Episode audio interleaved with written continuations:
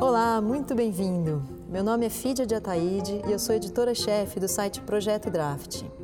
Eu estou aqui numa parceria com a Oficina Reserva para conversar com os empreendedores que participaram da campanha de lançamento da marca. Nesse bate-papo, a gente vai falar de empreendedorismo, de propósito e de como que é ter que transformar limões em limonadas quase todos os dias. Eu te convido então a conhecer cada uma dessas histórias e a escutar todos os episódios dessa série. Eu vim de uma família de empreendedores. Meu pai, ele trabalhava no mercado de construção e eu tenho dois irmãos menores. Eu me lembro que desde que eu era muito pequenininho, ele já me levava para ver construções, para ver plantões de venda e eu me criei nesse ambiente. Os meus avós são imigrantes judeus que chegaram literalmente com uma mão na frente e outra atrás, não tinham absolutamente nada e se fizeram. E eu também, desde que eu me conheço por gente, eu frequentava as lojas, eh, essa parte do comércio, o cliente, falar um pouquinho dessas transações, e acho que isso me influenciou muito em ver o, o, todo o exemplo que eles deram, de como eles venceram, de como eles superaram os desafios e também essa, esse amor, essa, essa dedicação ao negócio por uma vontade também de se superar, dar uma condição bacana para os filhos e para a sociedade. Então eu de fato nasci numa família empreendedora. Eu fundei a minha primeira empresa, eu tinha 17 para 18 anos e foi uma empresa de internet, totalmente fora um pouco desse meu uh, círculo. E eu vendi essa empresa alguns anos depois e daí eu voltei com outra cabeça para o mercado. Eu comecei a ver um mercado de construção, um mercado de moradia que é extremamente tradicional, careta, chato, com uma outra ótica, com uma cara de startup, com uma vontade de mudar, muito incomodado com o status quo e foi aí que eu comecei a minha carreira. Ser empreendedor no Brasil, é, acho que assim, existe um mar de oportunidades. É um país que tem muito para ser desenvolvido em todos os campos, é um país carente de muita coisa, então eu vejo como algo fenomenal essa chance de poder mudar, de melhorar a vida das pessoas, de criar um impacto verdadeiro e real e é óbvio que tem dificuldades, mas as dificuldades estão aí para todo mundo e para serem vencidas. Então eu encaro muito mais como um desafio, ele aguça a minha vontade de seguir e eu acho que, de novo, dá para mudar a vida de muita gente. Isso é demais. A ideia da companhia, quando, quando eu fundei, foi muito baseada numa experiência pessoal de morar compacto e morar próximo. Eu era um cara que ficava quatro, cinco horas por dia no trânsito isso é o que acontece com a maior parte das pessoas que moram em cidades grandes. E eu percebi que tinha uma cidade diferente, uma dinâmica diferente, muito mais prazerosa, mais bacana, que você conhece o entorno, que você se relaciona com pessoas. Então, minha primeira grande ideia foi assim: primeiro, permitir que as pessoas pudessem morar e trabalhar perto, morar e estudar perto, morar e ter o transporte público perto, para que elas não ficassem horas e horas no trânsito. E uma das formas de permitir isso era deixar os imóveis, os apartamentos menores, para que eles se tornassem acessíveis, para que essas pessoas pudessem ter acesso. E esse foi, foi a grande sacada inicial da companhia. E eles foram diminuindo cada vez mais. Então, os apartamentos eles tinham 40 metros, foram para casa de 30, 20, e nós tivemos ano passado de 10 metros quadrados. E daí me perguntam assim, pô, mas 10 metros, como é que é? Menor que a cela do Lula, como é que é essa história? Eu falo, cara, toda vez que eu encontro um cliente meu, ninguém nunca me falou, pô, mas eu tô morando pequeno, tá apertado, eu sinto falta. Que sabe o que eu ouço? Eu ouço as pessoas me falarem assim, você mudou minha vida, eu não fico mais no trânsito, agora eu tenho tempo para praticar um exercício, eu tô conseguindo fazer uma pós-graduação, eu tô gastando menos tempo com os afazeres domésticos, eu não gasto mais aquela grana enorme em IPTU e condomínio e eu tô vivendo super bem.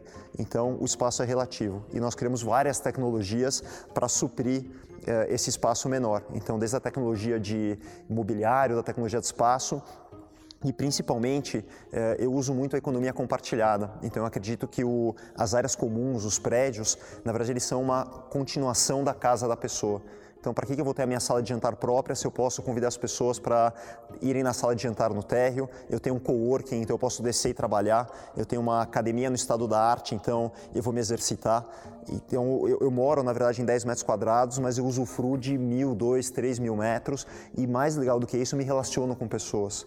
Então eu vou na cozinha compartilhada, o meu amigo está cozinhando e eu vou lá e eu tenho um super relacionamento. Eu faço uma festa para os meus amigos, tem o meu vizinho também fazendo uma festa, a gente junta e cria um ambiente social super bacana, algo que falta muito hoje na vida das pessoas.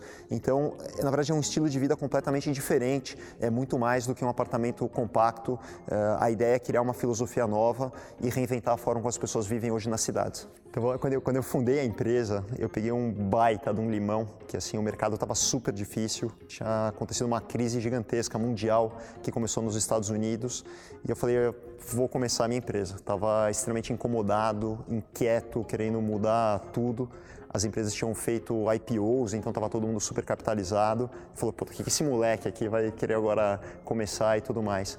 Então, daquela visão que, que eu tinha de que as pessoas poderiam se livrar do trânsito, viver de uma forma mais bacana na cidade, eu falei, eu vou inventar um conceito de apartamento compacto e perto de onde as pessoas precisam estar. Então, o meu grande limão era como superar e como fazer. Existia um estigma que o apartamento pequeno, ou ele era. Não existia o estúdio, que foi o conceito que a gente criou, né? Que é algo descolado, bacana. Então, existiam as kitnets que eram super mal vistas, e existia um conceito de flats também que estava super desgastado.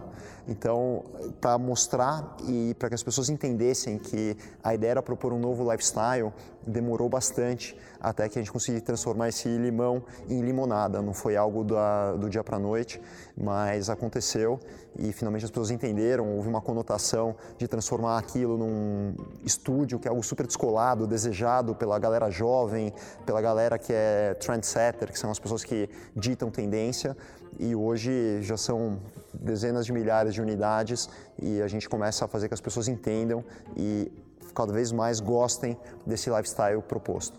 Tem três livros que eu adoro, que de muitos que eu leio. Na verdade, eu sou um cara mais de ver vídeos, eu sou alucinado por ver vídeos mais do que ler. Mas tem três livros que me marcaram demais. Um se chama Bilionários, que é incrível. São várias lições das pessoas que realmente mudaram, escalaram e fizeram grande diferença no mundo.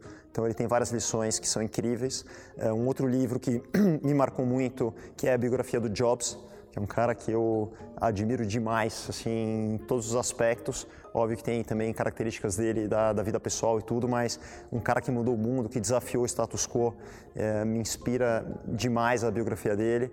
É, um outro que eu li também que me ajuda muito na forma de pensar, que se chama Os Segredos da Mente Milionária, que também é algo que me faz muito bem e eu já li e reli uh, várias vezes. Então, acho que são três livros que com certeza fariam parte da minha biblioteca em qualquer lugar.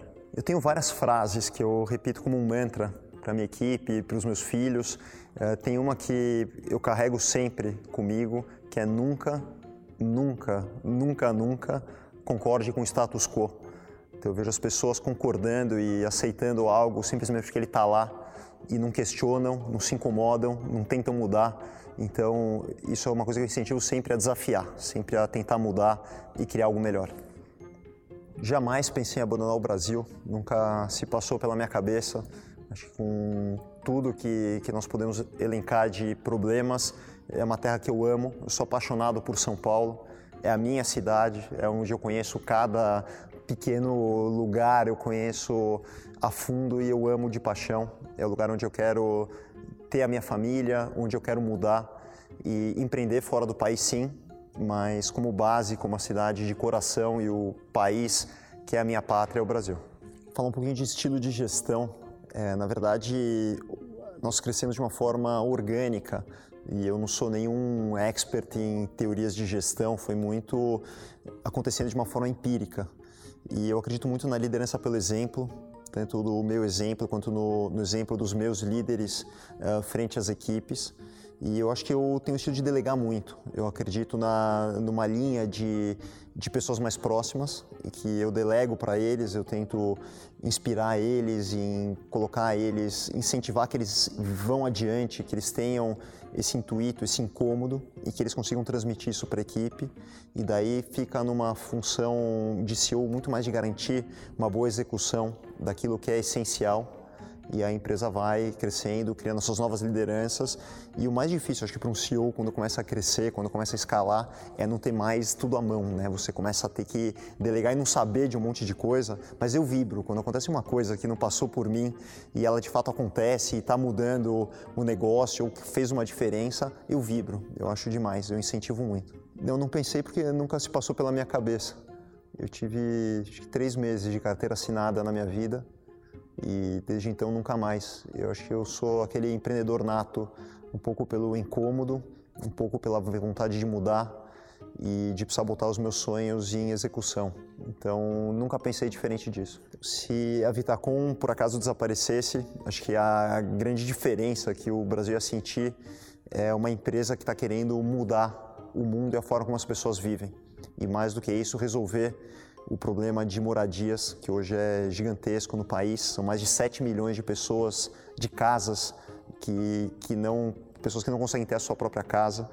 E o que nós temos como grande sonho é reinventar tudo isso e criar uma nova maneira em que as pessoas possam morar e serem mais felizes e ter uma vida mais saudável e aí por diante conseguir educar, consigam educar os seus filhos, é, consigam progredir e aí por diante. Então, esse é o nosso, esse é o nosso grande sonho e o Brasil acho que precisa disso e nós temos um, uma vontade enorme de contribuir para que isso aconteça. A minha família é de origem judaica e um dos preceitos grandes do judaísmo é você repartir. Tem um lado altruísta que nós chamamos de tzedakah, que tzedakah nada mais é do que a tua contribuição para o mundo. Então, se você ganhou, você tem que de alguma forma repartir isso. Então, ajudar muito. Mas eu acho que tem um ponto ainda mais legal do que esse princípio, que é o teu próprio negócio fazer o bem. Então, quando a gente está provendo moradia, quando a gente está mudando a vida de pessoas, tirando elas do trânsito, permitindo que elas tenham a sua própria casa, que elas morem, é, acho que isso é essência. Isso é um privilégio enorme. Eu vejo muitas empresas que poluem o oceano e fazem uma doação para a causa dos golfinhos. Eu não acredito nisso. Eu acho que a, esse, o fundamento, o fazer o bem, tem que ser a própria empresa criando isso. E eu me considero uma pessoa privilegiada de ter o meu sonho de poder praticar esse bem, gerar uma mudança positiva na sociedade, nos, nas pessoas que hoje estão com a gente. Acho que isso é a maior satisfação que um empresário pode ter, é, que um empreendedor pode ter na sua vida.